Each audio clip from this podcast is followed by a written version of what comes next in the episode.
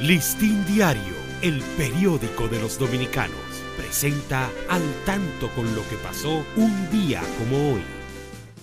10 de enero de 1586 tiene efecto la invasión a Santo Domingo del corsario inglés Sir Francis Drake. 1927, convertido en periódico diario, inicia en Santo Domingo su publicación en nueva etapa, La Opinión.